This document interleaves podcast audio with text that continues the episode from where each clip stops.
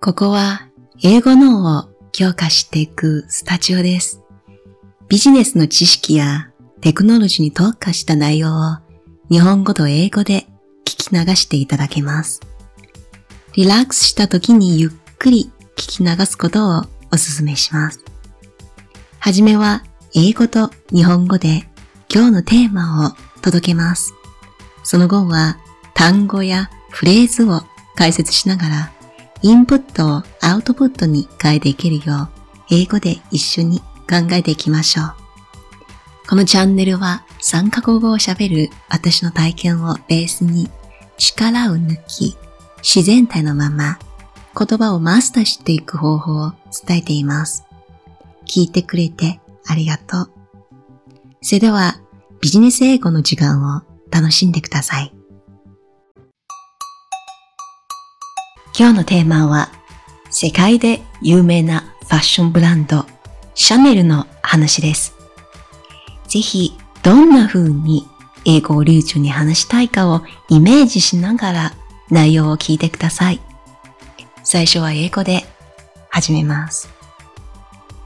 Cuckoo Chanel's upbringing was defined by poverty and hardship, which few people are aware of.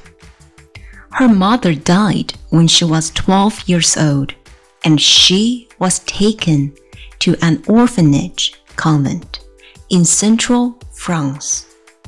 It was a difficult period for the little girl, but it was there that the nuns at the convent taught her how to sew. 日本語訳を読む前に伝えたいことがあります。ククー・シャネル というふうに私は読みました。これは実はフランス語の読み方なんです。ククは英語ではココと読みますので、英語のままで読むときはココ・シャネルになります。それでは日本語訳を聞きましょう。ココ・シャネルの生い立ちはあまり知られていませんが、貧困と苦難の連続でした。彼女が12歳の時に母親が亡くなり、フランス中部の孤児院に連れて行かれたのです。彼女にとってはその経験は苦しいものでしたが、そこで修道女たちから裁縫を教えてもらい、運命の歯車は動き始めました。最後の運命の歯車は動き始めましたは、英語のオリジナルの中にはないので、ここは私が付け加えました。それでは次聞きましょう。Cuckoo married Etienne Balsam, a rich ex-military commander, in 1908. Cuckoo, who was just 23 years old at the time, moved in with her husband and spent the next three years at his chateau. Out of boredom, she began designing and making hats.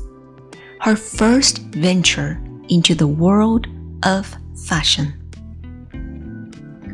ここは1908年に裕福な元司令官のエティエンヌ・バルサンと結婚しました。 当時23歳だったココは、夫のもとに身を寄せ、その後3年間、彼のシャトーで過ごしました。退屈しのぎに彼女は帽子のデザインと制作を始め、ファッション世界に初めて足を踏み入れたのです。ちなみにここのシャトーというのはフランス語でお城ではなくお金持ちのマンション のことです。Chanel launched her first boutique in 1913 with the help of Arthur Capel, her second lover. It provided luxury casual clothing made of jersey and tricot. Originally, these materials were solely used for men's underwear. Thus, This was a revolution in women's fashion. Her boutique immediately became a hit due to its prime location on a popular street. Her sister and aunt were the original Chanel models, and their job was to dress up in Chanel's clothing and advertise them by walking about town. Dressed in Chanel from head to toe. 1913年、シャネルは二人目の恋人、アーサ・カペルの協力を得て、最初のブティックショップをオープンしました。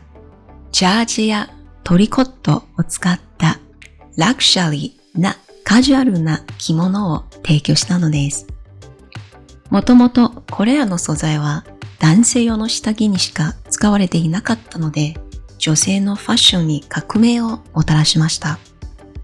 彼女のブティックショップは人気のある通りの一等地にあったため、すぐにヒットしました。姉やおばはシャネルの最初のモデルであり、シャネルの服を着て頭からつま先までシャネルブランドに包み込まれ街を歩くことで宣伝していました。この物語はシャネルというブランドを作ったコクシャネルの物語ですが、本当に思いかけないんですよね。こんなに大きなブランドを作った女性は最初は孤児だったのです。そして一人目の夫と結婚するまでは貧しい生活を暮らしていました。本当に運命はどうなるのかわからないんですよね。ここからはこの中に出てきたキーワードを見ていきたいと思います。このエピソードのテキストは紹介文の中にありますので、テキストを見ながら学ぶことをお勧めします。Alright, the first one is poverty.